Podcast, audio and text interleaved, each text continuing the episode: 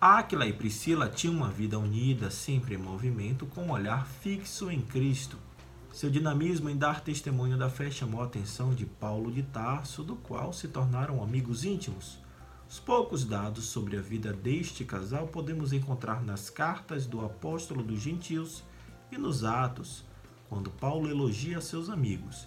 Eu sou Fábio Cristiano, hoje é quarta-feira, 8 de julho, dia de falar um pouco sobre a vida dos santos Áquila e Priscila, discípulos de São Paulo.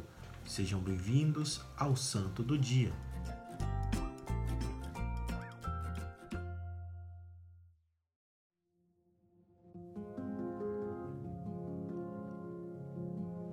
Áquila era um judeu nascido em Ponto, atual Turquia. Ao emigrar para Roma, apaixonou-se e casou-se com uma jovem romana chamada Priscila. Juntos iniciaram a fábrica de tendas e juntos converteram-se ao cristianismo, mas não puderam permanecer por muito tempo na cidade eterna por causa do edito promulgado pelo imperador Cláudio no ano 49, que previa a expulsão de todos os judeus acusados de fomentar tumultos. Áquila e Priscila transferiram-se para Corinto, uma cidade cosmopolita onde prosperava o culto a Afrodite. Ali encontraram Paulo, que o hospedaram em sua casa, o envolveram em seu trabalho para que pudessem providenciar o necessário para sua subsistência. Naquela cidade, capital da Acaia, o apóstolo escolheu como local de culto e pregação a casa do prosélito Tício Justo, próxima àquela dos cônjuges. A amizade deles, arraigada em Jesus, nunca se interrompeu, nem quando Paulo decidiu voltar para a Síria. Os dois esposos acompanharam-no em parte da viagem e se estabeleceram em Éfeso.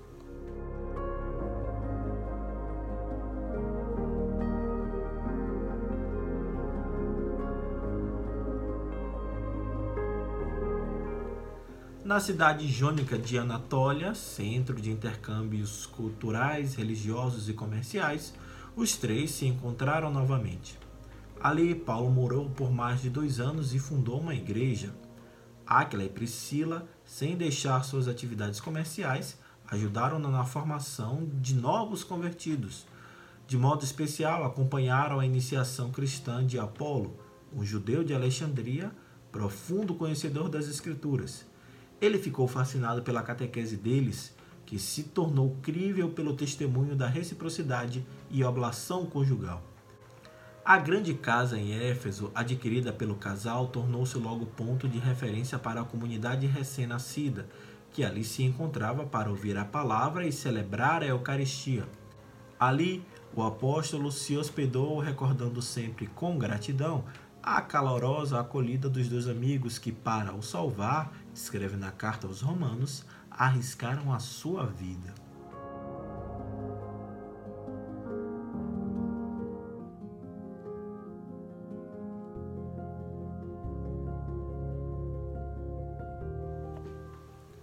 Ao cessar o edito imperial concernente à expulsão dos judeus, Áquila e Priscila retornaram a Roma, sempre propensos ao zelo missionário e ao testemunho do ressuscitado.